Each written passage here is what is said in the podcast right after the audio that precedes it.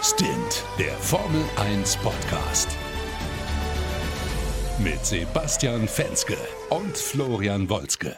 Servus und herzlich willkommen zu unserem Stint, dem Formel 1 Podcast. Die Rennanalyse vom großen Preis von Mexiko. Ich freue mich natürlich auch, dass mein lieber Kollege Sebastian Fenske wieder mit in der Leitung ist aus Berlin. Basti, Gresti, wie geht's dir? Ach du, super. Jetzt, äh, wir haben ja jetzt ein bisschen Verzögerung drin gehabt. Äh, wir mussten, glaube ich, das Rennen erstmal so ein, zwei Tage verdauen. Mir geht's super. Äh, endlich mal ein bundesweiter Feiertag am 31. Wir feiern Halloween. Und äh, ja, ich habe nochmal Bock, über das Rennen am Sonntag zu sprechen. War doch eigentlich ganz gut anzuschauen. Ja, vor allem, wir haben einen äh, neuen Weltmeister, Lewis Hamilton. Das hat sich ja schon so ein bisschen abgezeichnet. Ich glaube, Sebastian Vettel hätte da gar nicht mehr so viele Chancen gehabt. Und äh, ich finde aber trotzdem eigentlich, der, der, der wirkliche Sieger aus dem ganzen Kuddelmuddel, das da wirklich am Start war, das können wir gleich nochmal besprechen, war in meinen Augen Max Verstappen. Denn der hat es wirklich geschafft, das Rennen von vorne bis hinten zu kontrollieren. Hat natürlich von der großen Startkollision profitiert zwischen äh, Lewis Hamilton und Sebastian Vettel. Äh, aber ich finde doch, das ist so mein Sieger äh, des Herzens. Äh, obwohl ich ja nicht so ein äh, ähm, so ein Fan von ihm bin, von Max Verstappen, aber dennoch finde ich ja souveränes Rennen gefahren, oder? Ich finde es äh, krass, wie weit du dich aus dem Fenster lehnst. Es ist dein Sieger der Herzen. Er, er war einfach mehr der überverdiente Sieger an dem Wochenende. Ähm, bis auf im Qualifying, da haben seine Reifen nicht ganz funktioniert. Ähm, da hätte er, wenn es alles geklappt hätte, glaube ich, locker die Pole kriegen können. Und äh, das war einfach krass, wie dieser Junge da dominiert hat. Also Mexiko ist ja immer so eine bisschen spezielle Strecke. Wir wissen ja mit diesen 2000 Meter Höhenluft und die Motoren, alles funktioniert anders. Und das war irgendwie so ein bisschen die Renaissance oder die Erinnerung an frühere Red Bull-Zeiten, wo die einfach krass dominiert haben. Und was der Verstappen hingelegt hat, holla die Waldfee. Wir hatten es ja, glaube ich, mehrmals auch im Rennen dann gehört. Da wurde er der aufgefordert, ein bisschen langsamer zu fahren und er konnte gar nicht langsamer fahren. Also das Schnelle war schon das Langsamste für ihn. Also krasse Leistung von dem Jungen. Ähm, sein zweiter Sieg diese Saison. Hat er sich verdient. Vor allem, wenn man bedenkt, wie viel Pech der am Anfang des Jahres hatte oder bis zur Jahreshälfte. Also Max Verstappen auf dem Niveau. Ich glaube, man wird von dem noch einiges sehen in den letzten zwei Rennen. Großartige Leistung. Ja, ich denke auch absolut. Also der Junge macht sich wirklich und ich finde, er fährt mittlerweile auch souveräner. Also weißt du, was ich so am Anfang der Saison habe ich ja auch noch oft äh, so ein bisschen über ihn gemeckert, weil er so ein bisschen mit der Brechstange da durchgegangen ist. Und das habe ich jetzt heute ehrlich gesagt nicht so gesehen. Also Max ist ein knallharter Fahrer, gar keine Frage. Aber er hat so mehr den, den, ja, wie soll ich sagen, so, er hat so den Flow gefunden. Weißt du, wie ich meine? Hm. Ich weiß nicht, ob man das schon irgendwie sagen könnte. Also in der ersten Kurve, direkt am Start, da haben wir ja gesehen, da haben er und Vettel sich ja schon gleich mal berührt. Ähm, das war natürlich ganz normale Rennberührung, aber da hatte er natürlich auch das Messer zwischen den Zähnen. Und ich weiß nicht, ob man jetzt sagen kann, dass Max Verstappen sich ein bisschen beruhigter hat. Also ich glaube auf jeden Fall, dass er nicht mehr so ein kompletter wilder Typ ist, dass er schon jetzt mehr nachdenkt und überlegt, okay, muss das jetzt sein oder ist es nicht cleverer, das in ein, zwei äh, Kurven zu machen? Max Verstappen war ja immer der Typ, der dachte, das Rennen gewinnt man in der ersten Kurve. Ich glaube, da ist er mittlerweile ein bisschen weiter, aber ich würde jetzt noch nicht so weit gehen, dass man jetzt sagen kann, der ist jetzt irgendwie erwachsener geworden. Hm, nee, da bin ich noch nicht ganz bei dir. Und was, wie, wie, du bist ja, äh, ne, wie wir alle wissen, äh, ähm, auf Lewis Hamiltons Seite. Meine Saison war es jetzt dieses Jahr nicht. Aber ähm, ja, ich glaube, äh, du kannst dich äh, doch sehr freuen, oder? Ich sag mal so, äh, vierfacher Weltmeister ist schon ein bisschen geil. Da gebe ich dir, da muss ich dir recht geben, ja. Es ist schon geil. Auch wenn das, finde ich, so dieses Rennen natürlich nicht so der Abschluss war, den er sich gewünscht hat, ja, weil das Rennen an sich war jetzt für ihn eher eine Vollpleite, wenn man so will. Ähm, vor allem auch durch die Kollision. Wir können ja nochmal kurz drüber sprechen, die Situation nochmal ansprechen. Dritte Kurve. Max und ähm, Sebastian haben sich ja da ziemlich gebettelt. Ähm, ja, der Nutznießer des Ganzen war, äh, zumindest am Anfang, Lewis Hamilton aber dann ist ihm quasi Sebastian Vettel in den Reifen gefahren. Ähm, Frontflügel von Sebastian im Eimer und Lewis Hamilton hatte einen Plattfuß. Somit waren die beiden, um die es eigentlich ging bei dem Rennen, ja, also die WM-Kontrahenten schlechthin, schon mal raus aus der ganzen Nummer, mussten beide an die Box, äh, der eine Reifenwechsel, der andere neuen Frontflügel dran machen lassen. Ja, ähm, das hat es natürlich so ein bisschen auch für uns Zuschauer, finde ich, äh, ja, so die, die, die, die Spannung rausgenommen, weil nicht der direkte Kampf auf der Strecke dann ähm, das restliche Rennens dann wirklich da war, ne? Nee, also uns war ja im Endeffekt allen am Ende der ersten Runde schon klar, okay, Lewis Hamilton ist Weltmeister, weil das Vettel wirklich noch auf Platz zwei vorfährt. Also da hätte es dann wahrscheinlich das ein oder andere Safety Car noch gebraucht. Das hat natürlich ein bisschen, ja, ja, kann man schon sagen, das hat eigentlich das Rennen in der Hinsicht kaputt gemacht von der reinen WM-Spannung. Aber ich finde, es waren trotzdem noch äh, nette Momente da. Was halt so ein bisschen schade war, ähm, nach dieser Kollision, wo ich persönlich ja die Schulden auch so ein bisschen äh, bei Vettel sehe. Nach dieser Kollision war halt der Unterboden von Lewis Hamiltons Auto komplett Schrott. Der Mercedes-Motor ist bei der Höhenluft quasi ein normaler Motor, genauso stark wie die anderen auch. Dazu, dazu ähm, eine kaputte Aerodynamik und wir haben ja gesehen, was hat sich Lewis Hamilton durchs Feld gequält. Also, ja, das war richtig äh, hatten, also es hat an, an Alonso da rumgeknabbert hat, ne? Ja, vor allem Alonso sagt dann nach dem Rennen noch so, ja, Lewis Hamilton, jetzt hat er mal gesehen, was der äh, McLaren wirklich drauf hat. Nee, Lewis Hamiltons Auto war einfach im Arsch und das, das hat richtig beim Zugucken wehgetan, wie er sich da wirklich allein an den Saubers vorbeiquält. Holla die Waldfee. Und das ja. irgendwie mit doppeltem DRS. Also, ich sag mal so, eine Kollision am Anfang, wo dann einer von den großen, schnellen Jungs irgendwie nach hinten fällt und durchs Feld kämpfen muss, bin ich ja eigentlich mal ein großer Fan von. Das macht ja auch Spaß. Aber wenn du dann so wie Lewis Hamilton irgendwie mit stumpfen Waffen unterwegs bist, boah, also ich glaube, der hatte bis auf die Tatsache, dass er Weltmeister geworden ist, glaube ich, einen echt blöden Tag im Auto. Aber lass mal auf die Kollision nochmal zurückkommen. Ähm, es wurde entschieden, ganz normaler Rennunfall. Ich sehe es ein ja. bisschen anders. Wie siehst du es? Nee, ich würde auch sagen Rennunfall. Ich meine, Lewis Hamilton hat sich ja danach noch extrem äh, direkt über Funk beschwert. Vettel wäre ihm da absichtlich in die Kiste gefahren. Also ich glaube ganz ehrlich, für Sebastian Vettel ist äh, dem Hamilton in die Kiste zu fahren, bringt dem ja gar nichts. Ganz im Gegenteil. Also äh, Vettel hat sich den kompletten Frontflügel abgesägt. Also das war in meinen Augen, ähm, klar fahren die natürlich in, zu so einer Zeit wirklich am absoluten Limit. Hier geht es um die WM, ja, und ein Sebastian Vettel, auch wenn die Chancen noch so gering sind, klar kämpft er bis zum letzten. Aber dass der ihm da mit, Absicht in die Karre fährt, das finde ich, also, sorry, aber das ist irgendwie so, das kann, das kann auch gar nicht äh, Hamiltons Ernst sein, das wirklich zu, zu denken. Also in meinen Augen ja. ist das irgendwie, das war, oh nee, also ehrlich, meinst du wirklich? Also ich, ich, ich sag mal so, mein Gefühl, ich sag mein Gefühl, es soll keine Unterstellung sein, aber mein Gefühl ist, man sieht in dem Moment ähm, raus aus Kurve 2, rein in Kurve 3, Vettel hat ähm, untersteuern, und das Auto schiebt ganz kurz mal so nach links rüber, macht so einen kleinen Satz und äh, schiebt sich quasi dabei in Hamiltons Reifen.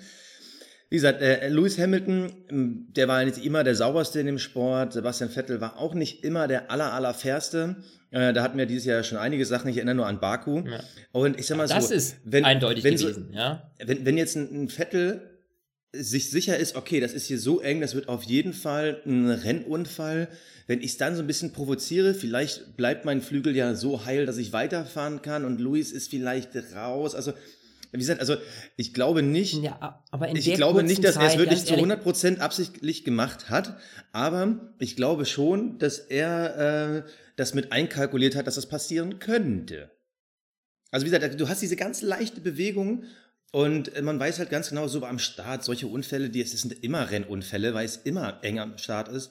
Ich, also ich glaube, vielleicht, und wenn es nur ein Prozent im Hinterkopf ist, ich glaube, dafür ähm, ist das äh, eben so ein typischer Mini-Vettel gewesen. Ich kann es mir schon vorstellen, dass er das schon ein bisschen einkalkuliert hat.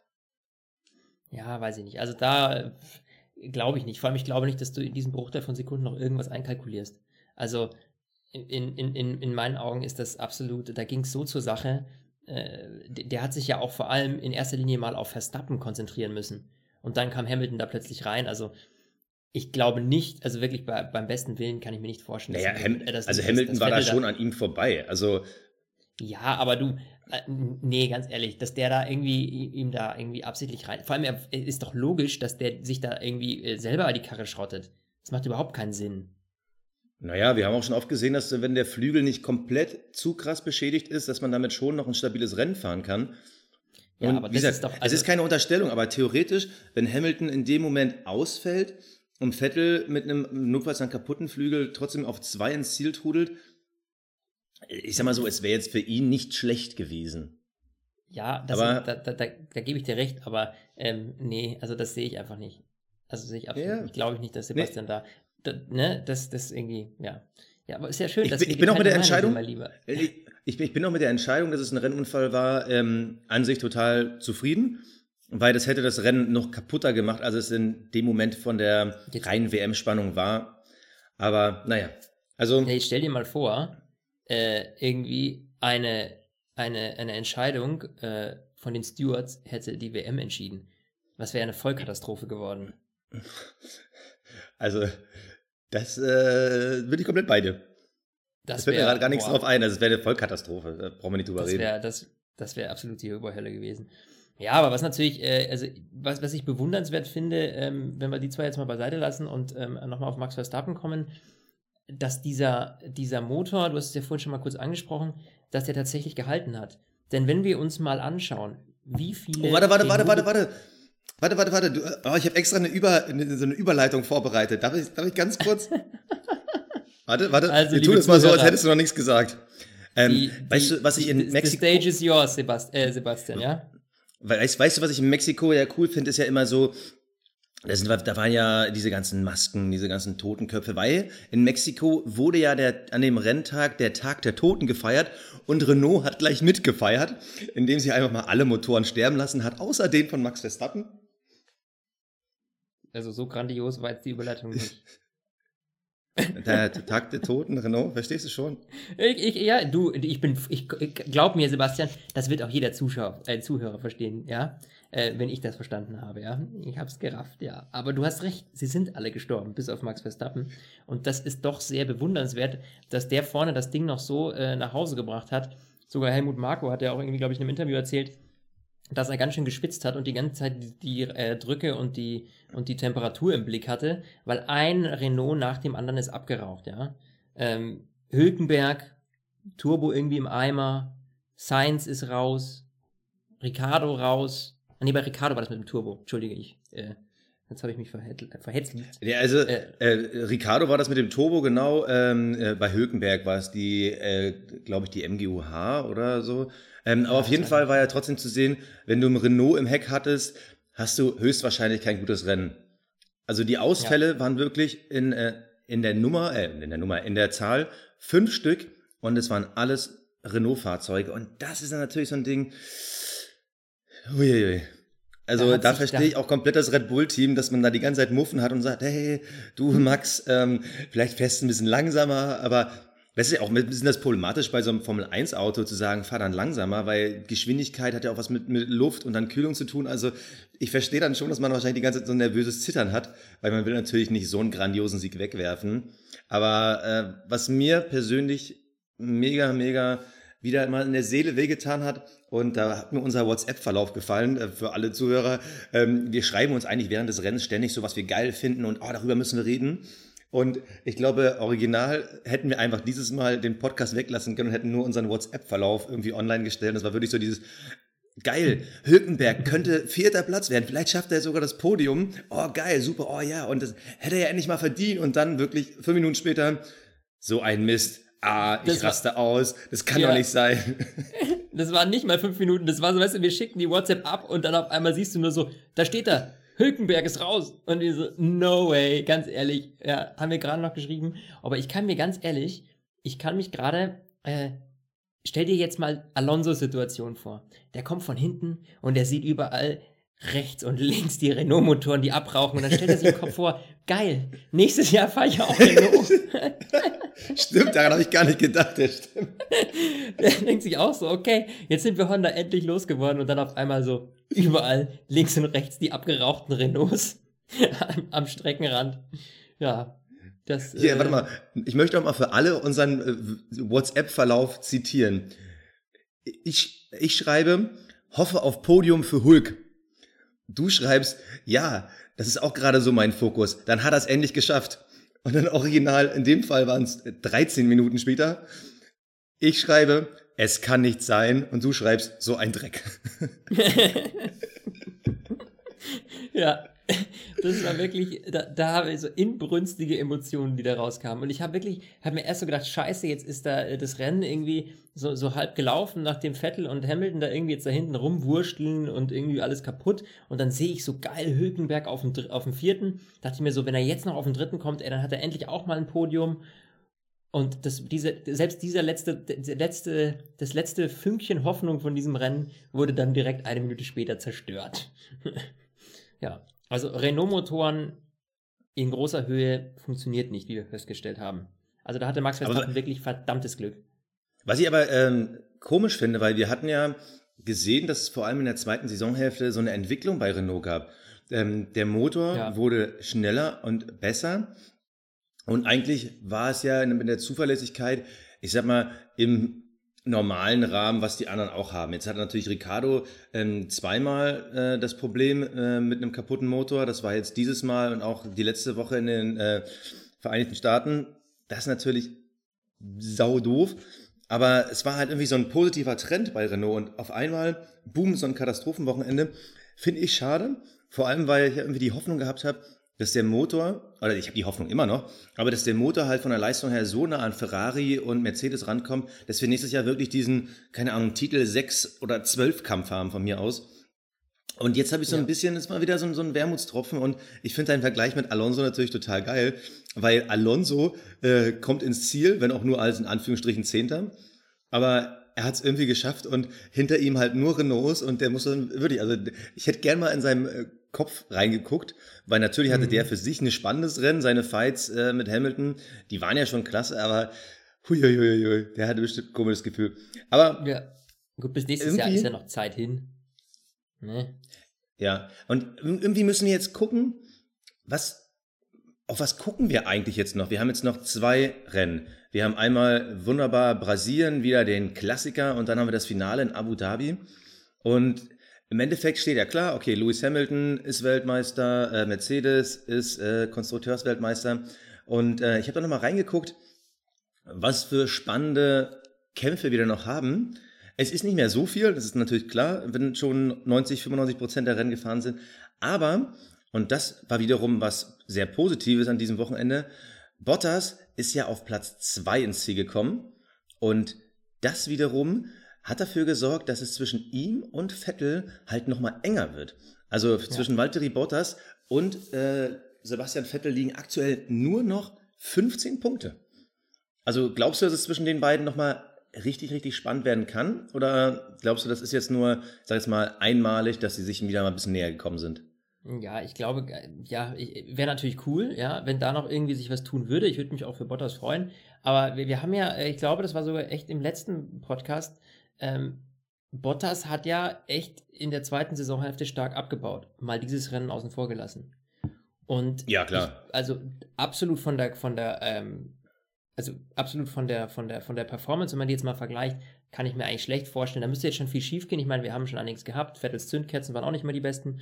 Deswegen, äh, äh wer weiß, äh, was da an Ausfällen noch hin und her kommt. Aber rein von der Performance her hat er keine Chance gegen Sebastian. Glaube ich nicht. Also wenn das jetzt so weitergeht wie in, im Rest der, der, der zweiten Saisonhälfte, glaube ich das eher weniger. Ich meine, am Anfang war er wirklich gut, wo wir noch gedacht haben, hey, der spielt ja auch noch um die WM mit. Ne? Also. ja, wir haben sogar echt erwartet, dass da wirklich so ein 3-4-Kampf draus wird. Ja, mega. Ähm, aber das hat jetzt halt überhaupt nicht mehr funktioniert. Und jetzt hat er natürlich krass davon profitiert, dass die beiden natürlich Hamilton und Vettel rausgeflogen sind. Ja, das war natürlich so ein bisschen sein Glück und deswegen äh, war er auch da vorne. Und ähm, aber du siehst ja auch, dass er keine Chance gegen, gegen, gegen, nicht ansatzweise gegen Verstappen eine Chance gehabt hat. Und also ich glaube schon, dass, ähm, dass Vettel das Rennen da machen wird als Zweiten. Aber zumindest haben wir noch einen Kampf. Was ich ja also, Vorteil finde. Ne? Ja, wenn es auch ein kleiner ist, aber vergleichen wir mal wirklich, du weißt ja, ich bin ja so ein Zahlenfreak, wirklich die Ergebnisse von Valtteri Bottas. Also in der zweiten Saisonhälfte, in der zweiten Saisonhälfte sind eigentlich nur er, Lewis Hamilton und wenn ich jetzt gerade mal so überschaue, Esteban Ocon und ja, Felipe Massa könnte man jetzt reinziehen, aber auf jeden Fall äh, in die Punkte gefahren. In allen Rennen sind nur er, Hamilton, Perez und Ocon. So, also vier Leute. Von den wirklich relevanten ist äh, Lewis Hamilton, Valtteri Bottas, gleiches Auto, wohl das stärkste Auto im Feld. Und Bottas ist insgesamt von 1, 2, 3, 4, 5, 6, 7, ist von sieben Rennen dreimal aufs Podium gefahren. So. Zweimal Zweiter, einmal Dritter. Lewis Hamilton hat in der gleichen Zeit fünf Rennen gewonnen. Also, es, boah, also, das ist so, Bottas kriegt in der zweiten Saisonhälfte, wenn dann nur noch Geschenke. Ja, das war ja auch ein Geschenk jetzt. Ich meine, ja, offensichtlich. Und und obwohl ich es mir wünschen würde, dass dieser Kampf um Platz zwei nochmal spannend wird, ich muss mich da dir anschließen und sagen, ich glaube, dass es eher hoffen, dass es da nochmal spannend wird. Aber wir haben vielleicht noch eine andere Fahrerpaarung, die finde ich wiederum viel interessanter. Und zwar ist Max Verstappen nur noch 20 Punkte hinter Ricardo. 20 Punkte ist natürlich in Anführungsstrichen relativ viel für ein Team, was diese Saison eher so ähm, auf Platz drei bis fünf ins Ziel gekommen ist. Aber in den letzten Rennen konnte Verstappen halt ziemlich aufholen. Klar, zwei Nullnummern von Ricardo. Aber da glaube ich, das könnte mal spannend werden, weil ich glaube nämlich, dass die beiden sich nichts geben werden. Wenn es da irgendwie um Punkte geht, auch im letzten Rennen, dann werden die brutal gegeneinander fahren. Und ich glaube, dass den größten Fokus wirklich bei den letzten zwei Rennen bei mir die Red Bulls haben werden, weil das, das könnte ist im Zweifel sogar noch knallen. Ja, vor allem, weil äh, aus, aus Ricardos Perspektive ähm, Max Verstappen hat ja die Vertragsverlängerung bis 2020 bekommen. Das ist natürlich ein eindeutiges Signal in Richtung, hey, Max ist unser, unser Nummer 1 Fahrer. Ja, so, und ähm, da hast du natürlich dann als Danny Ricciardo, der jetzt da schon ein bisschen länger im Team ist, echt ein bisschen was dran zu knabbern. Und ich glaube schon, dass er da beweisen will, dass er das auch drauf hat. Und beziehungsweise er muss äh, beweisen, dass er es drauf hat, ja. Und wenn er natürlich dann als äh, Team intern auf Platz 1 steht, äh, von, der, von der Wertung her, dann wäre das für ihn natürlich absolut eine Bereicherung. Und ich glaube, deswegen werden die da absolut kämpfen. Und 20 Punkte sind absolut noch machbar in zwei Rennen. Kommt nun mal darauf an, ne, ob der eine nochmal ausfällt oder so, pff, müssen wir mal abwarten. Aber das könnte auf jeden Fall nochmal knackig werden. Genauso also knackig finde hm? Also ähm, ganz kurz nochmal letzten Satz, äh, weil du gerade diesen Vergleich gemacht hast mit dem Vertrag. Ricardo, glaube ich, hätte auch länger unterschreiben können. Der hat ja nur einen Vertrag bis Ende nächsten Jahres, also ähm, bis 2019, weil da halt bei allen großen Fahrern die Verträge ändern. Und ich glaube, bei ihm ist es äh, nicht unbedingt jetzt der Fokus. Klar, er möchte natürlich gerne Nummer eins bei Red Bull sein, aber der wird natürlich nächstes Jahr gucken, was geht hier noch. Und bei Verstappen sind ja die Gerüchte auch so weit. Das hat ja auch sein äh, Papa Jos äh, bisschen so durch die Blume gesagt und auch äh, Max selber dass der, wenn es nicht läuft bei Red Bull, der eine Ausstiegsklausel hat und er die dann wahrscheinlich im Zweifel dann Ende nächsten Jahres ziehen würde, wenn dann halt bei Ferrari ein Platz frei wäre, wenn dann bei Mercedes ein Platz frei wäre. Also ähm, grundsätzlich will, glaube ich, jeder der Nummer 1 Fahrer sein in seinem Team, aber ich glaube, bei den beiden geht es gar nicht darum. Ich finde, die sind sich in deren sich ein bisschen zu ähnlich. Der eine ist jung und wild, der andere ist erfahren und clever. Also aktuell finde ich die beste Fahrerpaarung, die du in einem Team haben kannst. Aber wie gesagt, ich würde das jetzt nicht unbedingt an den Verträgen festmachen, ähm, auf wen da aktuell mehr gesetzt wird. Klar ist Max jünger und mehr im Fokus, aber ich glaube, das ist da nicht so entscheidend. Was hältst du, apropos jünger, was mich ehrlich gesagt am meisten begeistert, ist die Geschichte mit Lance Stroll und äh, Felipe Massa. Weil das ist ja so oh, wirklich ja. ganz jung gegen ganz alt, wenn man so will, ja. In der, äh, zumindest in der ganz, Formel 1 Lebensspanne. Ganz alt. Also, dass der Massa da nicht mit dem Rollator an die äh, Startzielstrecke ja, geht. Also das, bitte dich. Ja, dass der hier irgendwie seinen Stock zum Aussteigen bekommt langsam. Nein, also wollen wir mal nicht so fies sein, ne? Unser lieber Master. Du bist fies, ich bin wie immer nett. Ja, das ist, ist Einbildung ist auch eine Bildung. Äh, aber Lance Stroll 40 Punkte gegen Massa 36. Ich würde sagen, als Rookie äh, herzlichen Glückwunsch, Lance Stroll. Grandios, grandios gemacht, grandiose Leistung. Finde ich wirklich super. Also. Ja, oder? Absolut. Das ist doch abgefahren. Also, dass der Junge in seiner ersten Saison mal eben vor dem erfahrensten Fahrer im Feld, äh, dem erfahrensten Fahrer im Feld davonfährt, Respekt. Das finde ich schon grandios. Also, wir waren ja beide am Anfang keine Stroll-Fans. Also, das muss man auch nicht verheimlichen. Die ersten sechs Rennen kam er ja nicht einmal ins Ziel. Da gab es viele technische Probleme. Aber was im Endeffekt Stroll am Anfang hatte, das hat Massa auch so ein bisschen in der zweiten Saisonhälfte. Der hatte viel Pech, der hatte viele technische Probleme. In den Qualifyings, äh, da lief es ja teilweise gar nicht. Also ich würde es nicht rein an der Leistung ähm, festmachen, dass man sagen kann, Stroll ist besser als Massa. Ich glaube, Massa hat viel Probleme gehabt. Wenn es lief, dann lief es bei ihm eigentlich immer ganz ansehnlich. Aber ähm, ich glaube, da spielen halt noch andere Faktoren mit. Aber ähm, du hast in der Hinsicht recht. Übrigens, Lance Stroll am Sonntag 19 geworden. Damit ist er nicht, ist, äh, andersrum, damit ist Massa nicht mehr doppelt so alt wie er, sondern mittlerweile noch eins drüber. Also Massa 36, Stroll ist jetzt 19. Einfach irgendwie krass, man sich diese Zahlen vor Augen führt, aber okay. Ähm, aber ich bin komplett bei dir. Das ist, da, da guckt man halt gerne hin. Und der Stroll, während ich zur Saisonhälfte gedacht habe, das wird niemals ein Rennfahrer, das ist ein Paydriver mit einem ähm, sehr, sehr, sehr, sehr, sehr reichen Papa. Und ich glaube, der kann sich in der Formel 1 festsetzen. Also ich will jetzt noch keine abschließende Saisonanalyse machen, das werden wir nach der Saison noch äh, zu Genüge tun, aber er, er begeistert mich auf jeden Fall. Ja, ich finde auch, er ist auf dem besten Weg. Also ich denke ehrlich gesagt schon gar nicht mehr daran, dass er da irgendwie äh, mit Geld reingekommen ist, weil ich finde die Leistung auf der Strecke, das hat er sich verdient, das Cockpit, finde ich. Das hat er sich wirklich verdient. Ja. ja. Also äh, da sind andere hier, ein, ein Danny Quiert oder Julian Palmer, ähm, in Gedenken, nicht? Äh, Gott habe sie selig. Ich wollte gerade sagen, an beide. ja, ähm, ne, also die beiden, äh, äh, ja, das war eine Vollkatastrophe. Und ähm, ein, ein Lance Stroll hat das wirklich souverän gemacht. Ja, also da gab es wirklich kaum irgendwie Theater, außer äh, als er hier dem Sebastian in der äh, nach dem Ziel äh, da irgendwie kurz mal reingedonnert ist, weil er gepennt hat. Du erinnerst dich vielleicht. Mhm. ähm, aber sonst, ähm, er hat immer echt eine souveräne Leistung äh, abgerufen und das finde ich echt, finde ich wirklich souverän, ja.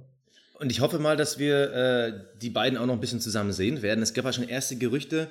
Es ist ja quasi das letzte wirklich vakante Cockpit, ähm, das Williams-Cockpit um Massa. Die Frage ist, will er noch mal ein Jahr länger machen? Macht er noch mal länger? Wer sitzt da in diesem Cockpit nächstes Jahr? Ist es vielleicht ein Wehrlein? Ist es ein D-Rester?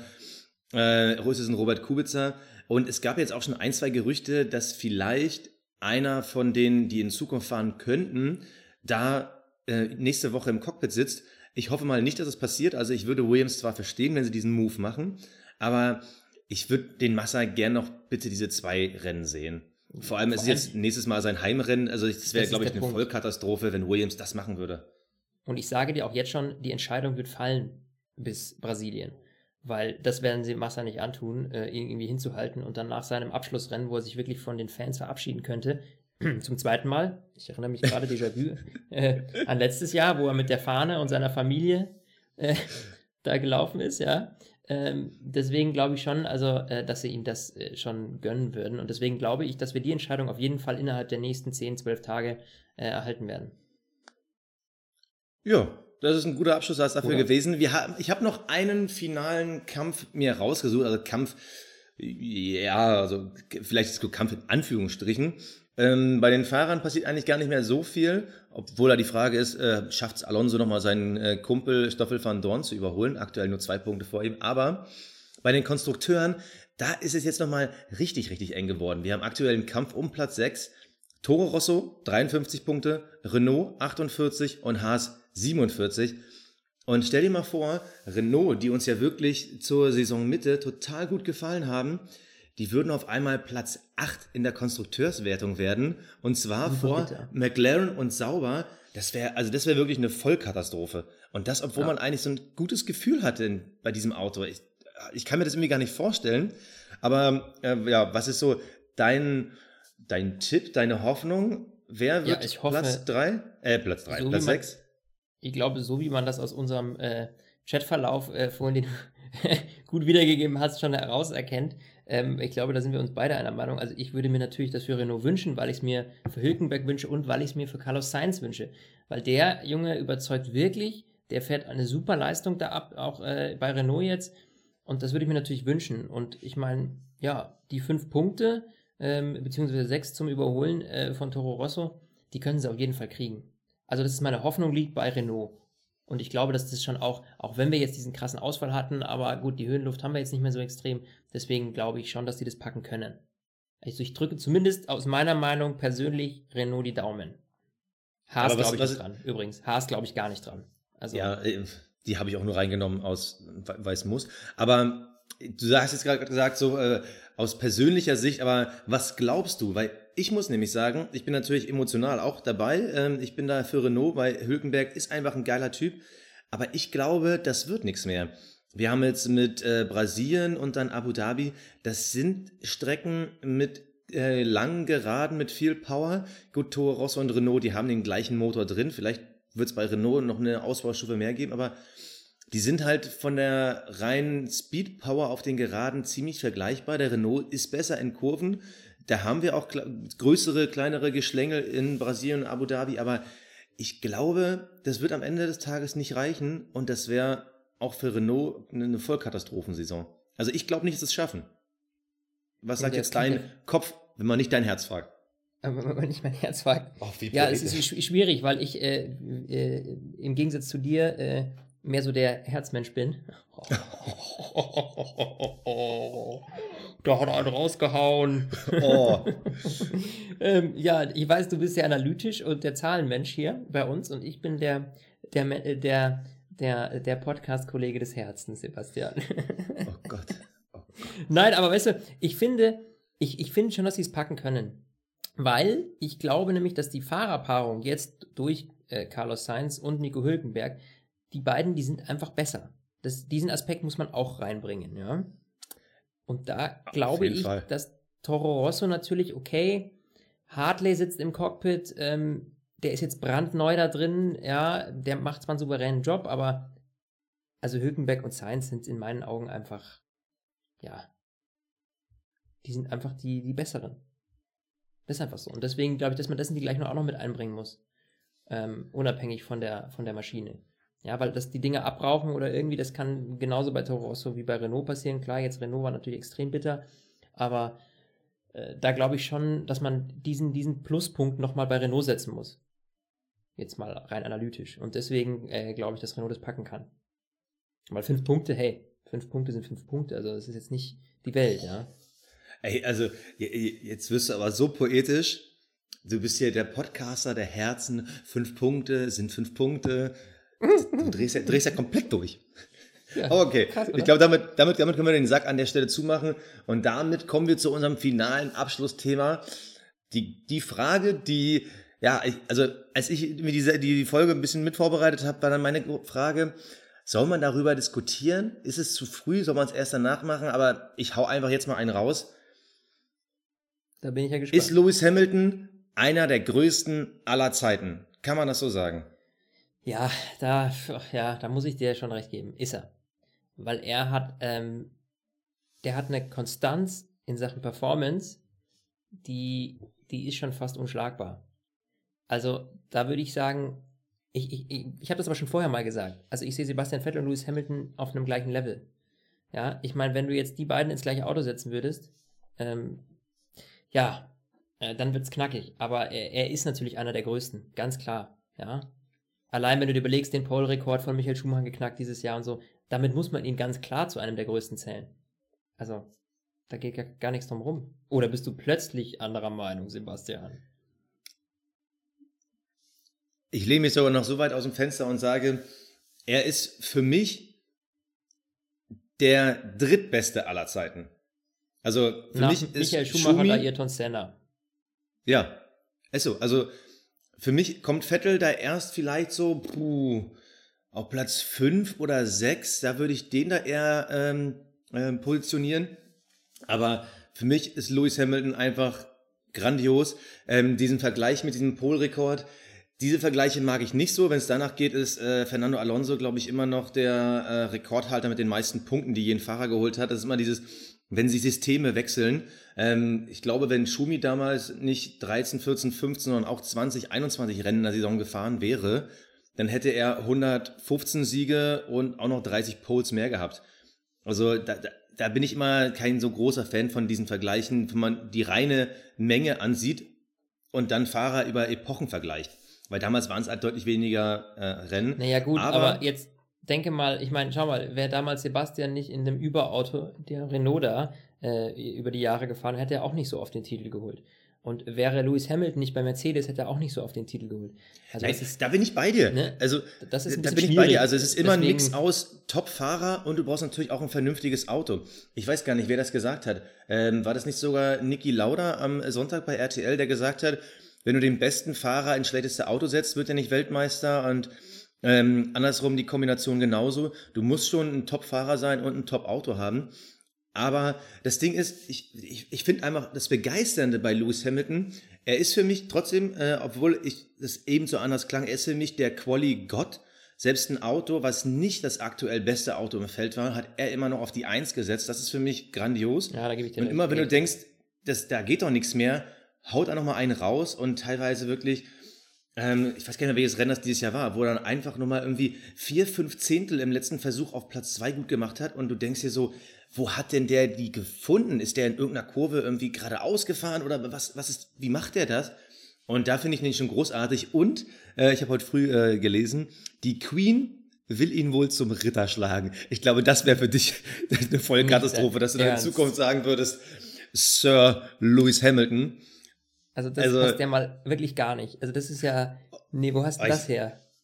Ähm, wo habe ich das heute früh gelesen? Keine Ahnung, ich schicke dir nachher mal einen Link. Um ähm, ich kann auch gerne nochmal für alle anderen ähm, den, den Link nochmal in die Beschreibung packen. Aber ja, stell dir mal vor, neben Sir Jackie Stewart gibt es dann bald Sir Lewis Hamilton. Ich hoffe nur für alle Fans und für Lewis Hamilton sein Ego, dass das die Queen erst macht, wenn Louis seine Karriere beendet hat. Weil stell dir mal das vor, wahrscheinlich würde er nächstes Jahr sein erstes Modelabel rausbringen, äh, Sir Louis.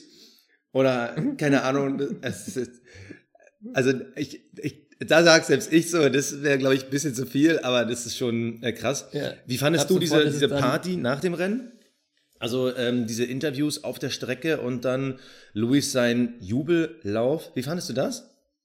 Ja, ich meine, das hat sich natürlich extrem angeboten, weil Mexiko natürlich, muss man auch mal sagen, jetzt die Fans in Mexiko, das ist jedes Jahr echt eine grandiose Show. Also die finde ich selten, dass du die an einer anderen Strecke so extrem hast, so viel jubeln siehst, so viel feiern, so voll die Strecke auch siehst, wie in Mexiko. Das war natürlich grandios. Also das fand ich eine ganz coole Sache. Also. Nee, aber ich, ich meine jetzt ganz genau diese, diese Fahrerinterviews danach. Also da muss man mir sagen, ich verstehe, dass man äh, den Louis da sofort so feiern wollte. Es ist so ein, ja, ich tippe mal darauf, es ist wieder diese, diese Heldengeschichte, die Liberty Media da, feiern will. Er ist ja am Anfang ich, gar nicht drauf eingegangen. er ist ja, ja und ich muss ganz ehrlich sagen, und ich muss ganz ehrlich sagen, mir hat das überhaupt nicht gefallen, weil irgendwie ist das Rennen und die drei Jungs, die da gerade irgendwie dieses Rennen quasi gewonnen haben, die da auf dem Podium stehen, die waren so außen vor und für die hat sich keiner mehr interessiert. Und da ja. muss ich sagen, also die Performance hat mir nicht gefallen. Ich finde das genauso cool wie nee, du, das mit diesem Tennisstadion und so, aber. In der Hinsicht gebe ich dir recht, ja. In der Hinsicht gebe aber, ich aber diese recht. ganze, diese ganze Feierei danach fand naja, ich saublöd. Der, der Punkt war, der Punkt war, ich meine, klar, das ist natürlich schwierig. Du musst natürlich den, er ist Weltmeister geworden, äh, und da, da musst du natürlich irgendwie was machen.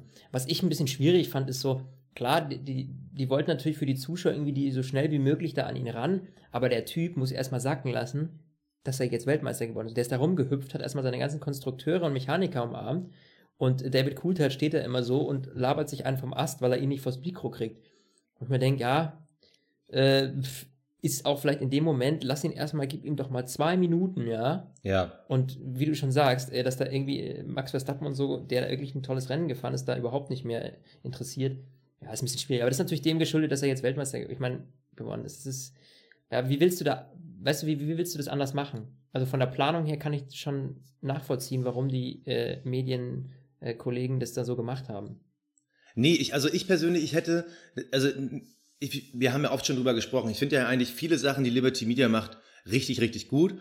Und die bringen wieder Show in die Formel 1 rein. Das finde ich ja alles ziemlich klasse. Aber zum Beispiel diese Fahrerinterviews von den drei Jungs, die auf dem Podium stehen. Ganz ehrlich, die hätte man da nicht machen müssen. Du hättest Lewis Hamilton seine fünf Minuten gegeben und hättest danach eine ganz normale Siegerzeremonie gemacht.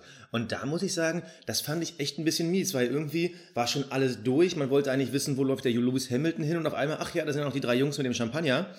Und ja. während die sich dann oben mit dem Champagner vollspritzen, dreht sich schon das Podium und auf einmal steht da so ein DJ und denke ich mir so, hey, so what? Das waren gerade drei Leute, äh, drei der vielleicht besten Fahrer der Welt, die haben hier gerade ein, ein, Rennen gewonnen, sind Zweiter und Dritter geworden.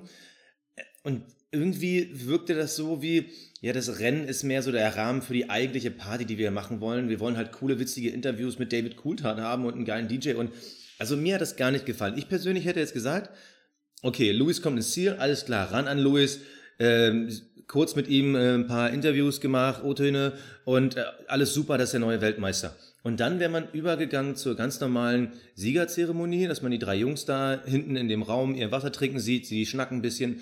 Danach kommt der Champagner und dann gibt's da nochmal Interviews, so dass du beides getrennt hast. So hast du irgendwie beides zusammengeworfen und zwar haben wir alles nicht so richtig, nicht Fisch, nicht Fleisch, es war irgendwie nichts Ganzes und also das fand ich schwach. Was ich aber cool fand, war, dass die Fans an die Autos ran durften, dass quasi die Fans auf einmal den, den Weltmeister mitten unter sich hatten. Das fand ich wiederum sau cool. Und das ist, glaube ich, eine Formel 1, die wir sehen wollen, äh, dass man da so nah an die auch rankommt. Und ganz ehrlich, Luis, sein Lauf bis in die Boxengasse rein, starker Junge. Ja, also der, der hat das super gemacht und diese Saison, das war eine, eine Lewis Hamilton-Saison und der hatte auch, der, was ich halt cool fand, dass es halt wirklich jetzt auch in den letzten beiden Jahren eigentlich so ein richtiger Kampf ist, ja. Und jetzt haben wir gut noch zwei Rennen, aber immer noch besser. Ich meine, wir hatten ja schon äh, äh Saisons, wo es irgendwie fünf Rennen vor Schluss oder sechs Rennen vor Schluss entschieden war. So, wo ich mhm. sage, okay, so ist das natürlich schon wesentlich besser. Und ähm, also allgemein mit seiner Performance bin ich super zufrieden. Auch mit Liberty Media bin ich erstmal äh, auf jeden Fall zufrieden. Klar gibt es hier und da äh, Kleinigkeiten, aber generell, ähm, ja, jetzt haben wir noch zwei Rennen, dann kommt äh, nochmal eine große Revue von uns, ja. Lassen wir uns natürlich das Ganze nochmal, die gesamte Saison, ähm, werden wir dann nochmal so ein bisschen auseinanderrupfen und äh, drüber quatschen. Ja, in zwei Wochen geht's weiter, dann in Brasilien. Bis dahin, wie schon gesagt, werden wir bestimmt wissen, da gehe ich schwer von aus, ob Felipe Massa weiter bei Williams fährt oder nicht. Und wollen wir noch, ja, wollen wir noch ein bisschen was tippen? Wollen wir noch, noch ein, zwei finale Wetten für die Saison machen? Bitte? Hast du Lust? Also, ja, dann hau mal raus. Was hättest du gerne? Also, also ich überlege irgendwie die ganze Zeit, jetzt ist die WM entschieden, da vorne ist so ziemlich alles fest. Wie gesagt, da ist ja nur dieser kleine Abstand zwischen Vettel und Bottas. Hm, ist das die Befreiung, ist das die Erlösung für irgendeinen Fahrer gewesen? Könnte das jetzt irgendwie äh, bedeuten, dass wir jetzt noch zwei Siege von Verstappen sehen, weil der ist auf einmal befreit und es läuft und er nimmt diesen Schwung mit? Oder werden wir jetzt nochmal einen Bottas-Fall durchstarten sehen? Wird Lewis Hamilton äh, per Teamorder Bottas vorlassen? Also, was glaubst du, was, was wird es da noch für Geschichten naja, also in den letzten zwei Jahren geben? Also, ich glaube, wer natürlich profitieren wird, das sind, äh, äh, sind natürlich äh, auf jeden Fall Bottas und Ricardo, weil die bei, äh, und Ricardo, was sagt denn, und Raikönnen, weil die jetzt ab sofort nicht mehr, äh, ja, die Nummer zwei Fahrer sein müssen. Also, wenn es hart auf hart kommt, müssen sie nicht mehr den anderen vorlassen auch wenn das jetzt nur ein kleiner Vorteil ist, ja. Ich glaube, das ist für die schon ein bisschen entspannender jetzt, äh, weil sie da nicht mehr im Hinterkopf haben, oh komm, da ruft gleich das Team wieder durch, funkt mich an, ich soll den anderen vorbeilassen, ja, weil es um die WM geht. Das Thema ist, glaube ich, ziemlich erledigt. Aber so richtig äh, befreien kann ich mir nicht vorstellen. Ich glaube, dass das eigentlich relativ genauso weiterläuft. Die Teams, wo es noch was zu holen gibt, die holen natürlich. Aber ich glaube, gerade für, also bei Mercedes ist das Thema eh durch. Ähm, ja, also ich glaube, die haben schon die Korken so weit geöffnet, da, da kann ja nichts mehr passieren, verstehst du? Aber ja, aber. Bis ähm, auf das Bottas mal, irgendwie und. Ne, hm? Glaubst du, Luis wird beide Rennen gewinnen? Ja, das weiß ich nicht. Also bei Luis bin ich mir ziemlich sicher, dass er, nur weil er jetzt Weltmeister geworden ist, bestimmt nicht sich zurücklehnt. Er macht bestimmt nicht den äh, Alonso im Liegestuhl. Äh, da bin ich mir sehr sicher. Also, ähm, deswegen glaube ich schon, aber, dass aber stell, dir mal, stell dir mal vor, Lewis Hamilton würde jetzt äh, beides mal auf Platz 1 sein und Bottas jeweils auf Platz 2. Meinst du, Lewis würde ihn durchlassen oder würde sagen, ey, wenn du auf 2 bist, bist du so oder so äh, vor Vettel punktemäßig in dem Rennen. Äh, das ist, äh, ja. Gewinnen werde ich noch alleine. Oder glaubst du, der würde ihn vorlassen? Warum sollte er ihn vorlassen? Macht überhaupt keinen Sinn. Also, ja, gibt ja meine Grund, Frage. Also, Nee, warum soll ja, er das machen? Also, der, der, der Grund wäre ein Fahrer Doppelweltmeisterschaft quasi mit Lewis auf 1 und Bottas auf 2. Ja, aber wenn der Bottas auf 2 ist, dann ist doch logisch, dass er auch vor Vettel bleibt, denn der ist ja dann maximal Dritter. Also. Ja klar, aber so viele Punkte sind es ja nicht, die dann äh, Platz 2 und Platz 3 unterscheiden. Also wirklich die spannende Frage, würde Lewis ihn durchlassen? Ich glaube, und da lehne ich mich, glaube ich, ein bisschen aus dem Fenster, aber ich glaube, einmalig würde er es sogar machen. Wenn der das sehen würde, okay, ich könnte Valtteri jetzt vorlassen, dann könnte der Vettel überholen. Ich glaube, für nur ein einziges Rennen würde er es machen. Er würde es nicht in beiden machen, wenn die Situation so wäre. Aber ich könnte mir das echt vorstellen, dass ja, es einmal macht, ist, weil da, da züchtet er sich natürlich seinen zukünftigen Nummer zwei Fahrer ran, der auch mal dankbar ist, wo er ihm quasi auch mal so einen Krumm hin, hinwirft. Das könnte ich mir vorstellen. Aber ich habe irgendwie trotzdem, will, will ich so eine, eine Ball Prediction heißt ja immer im Basketball loswerden. Ich glaube, Verstappen wird noch ein Rennen gewinnen dieses Jahr. Ich habe da ein gutes Gefühl. Ich glaube, Lewis. Hamilton und Max Verstappen. Ich sag nicht wo, aber ich glaube, so wäre meine äh, Aufteilung für die letzten zwei Rennen. Ja, also da weiß ich nicht. Also ich habe nicht jetzt so, so, so, so, ein, so ein Feeling in die Zukunft wie du habe ich jetzt gerade nicht, aber ähm, ja, wie gesagt, ich glaube, dass äh, sowohl Bottas äh, sich jetzt irgendwie nicht mehr, ähm, nicht mehr im Nacken hat, hey, ich muss den Hamilton da irgendwie vorlassen. Und klar, wenn es natürlich jetzt, nimm mal an, es ist irgendwie das letzte Rennen der Saison und äh, es ist wirklich die Konstellation so, dass Hamilton Bottas vorlassen äh, könnte, um ihm den zweiten Platz in der WM zu sichern, dann kann ich mir schon vorstellen, dass er das vielleicht macht. Ja. Ähm, ja, weil ich meine, letztlich hat ihm Bottas ja auch schon einige Male dieses Jahr geholfen. Und er, Hamilton, muss man aber auch fairerweise sagen, hat ihn ja auch in einem Rennen, jetzt weiß ich leider gar nicht mehr genau, welches Rennen war denn das, weißt du noch? Ähm, als er ihm, Ähm, äh, als es dann doch nicht schneller war und ihn da wieder vorgelassen hat, kurz vorm, vor, vorm Ziel. ähm, das war Ungarn, glaube ich, ne? Ja, genau. Bin mir da nicht mehr sicher. Also, da Ja, ja, doch. War, nicht für Das war Ungarn. war Ungarn. Wo, wo, Ja, also ähm, war- wo es um Platz 3 ging. Da hatte So. ihn doch äh, Bottas vorgelassen und äh, weil Lewis nicht geschafft hat, Vettel nochmal anzugreifen, haben sie wieder zurückgetauscht. Ja, ja, das Genau, war das war dann das ziemlich Ungarn. knapp, weil Verstappen von hinten kam. Genau. Genau, ja. Aber da siehst du ja, dass er das schon mal gemacht hat und ich könnte mir vorstellen, ähm, jetzt, wo es auch nicht mehr um die WM geht, ähm, ja, warum soll er ihm das nicht gönnen, dem Bottas, dass er Zweiter wird? Und ich könnte mir sogar vorstellen, dass ganz ehrlich ihn das Team sogar anfunken würde, deswegen. Aber weißt du, was mir, was mir da einfällt? Also das ist mir schon immer wieder aufgefallen und ich weiß gar nicht, ob das jetzt ein bisschen ähm, zu spät ist im Laufe des Podcasts. Wir sind jetzt bei 45 Minuten, da ist mal dieses Fass aufzumachen, aber das Thema ähm, Stallorder gibt es ja, glaube ich, seit, uff, wie, wie alt ist das? Ich glaube, vor 15 Jahren war dieser berühmte Satz, let Michael pass for the championship Ja. in Österreich, 15, 16 Jahre.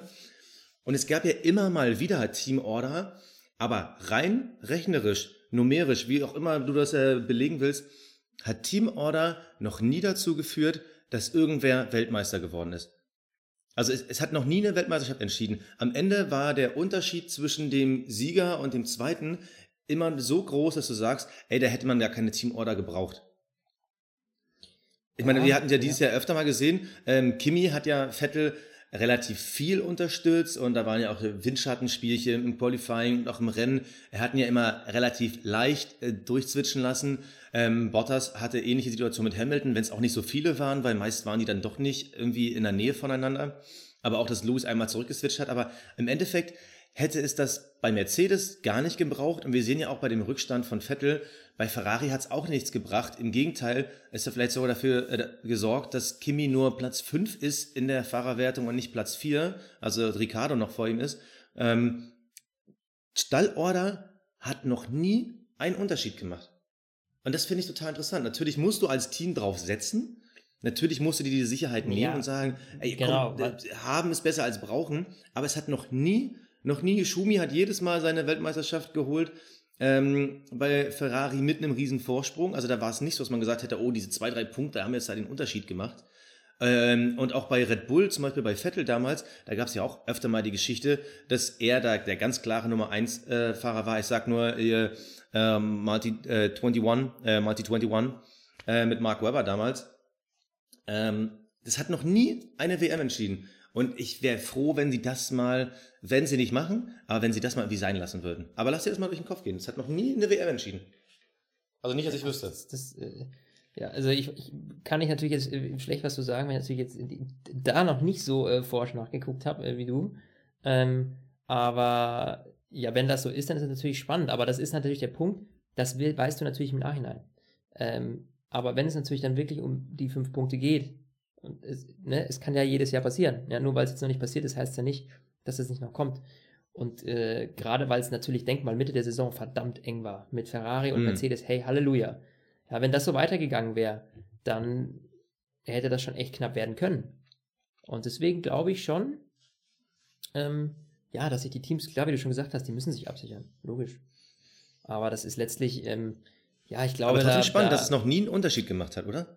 Ja, also das ist, das ist äh, absolut gerne, spannend. wenn, irgend, Ähm, wenn irgendein Zuhörer einen äh, Gegenbeweis hat oder sagt, nee, nee, guck mal hier, das war ganz klar der Unterschied. Hm, gerne gerne, gerne, gerne uns bei Facebook, bei Twitter schreiben. Ja, Also ich absolut. wüsste vielleicht, vielleicht die allererste Saison von Schumi bei Ferrari mit Eddie Irvine. Vielleicht, Das aber vielleicht auch wir nicht. doch mal raussuchen. ja. Ich gucke nochmal, mal wenn denn irgendein du Zuhörer was? sagt, damals war es so und so, das war ganz klar, da hat äh, Team Order dafür gesorgt, dass Mhm. man Weltmeister wurde. Gerne uns schreiben, also ich wüsste es nicht und deshalb sage ich, schade, dass es das gibt und immer geben wird, aber ähm, hat halt noch nie was ausgemacht. Was es natürlich auch gibt und hoffentlich immer geben wird, ist Stint, der Formel 1 Podcast mit Sebastian Fenske und meiner Wenigkeit Florian Wolzke. Und wir freuen uns natürlich auch, wenn ihr uns auf Facebook und Twitter schreibt und uns eine Bewertung im, ähm, im iTunes Store da lasst. Wir würden uns mega freuen. Hoffen natürlich, ihr seid auch dann demnächst wieder mit dabei. Wenn es was Spannendes gibt, kommt natürlich kommendes Wochenende die Update-Show und dann spätestens in zwei Wochen den großen Preis von Brasilien. Das vielleicht letzte äh, Rennen von Felipe Massa. Bis dahin werden wir es wissen. Ja, dann sage ich Basti, vielen Dank. Es hat mir wieder Spaß gemacht und äh, Servus. Ja, von mir auch. Danke fürs Zuhören. Genau, klickt rein, so wie es Flo gerade gesagt hat. Ähm, mir hat Spaß gemacht und wir hören uns nächste Woche. Stint, der Formel 1 Podcast. Mit Sebastian Fenske und Florian Wolzke.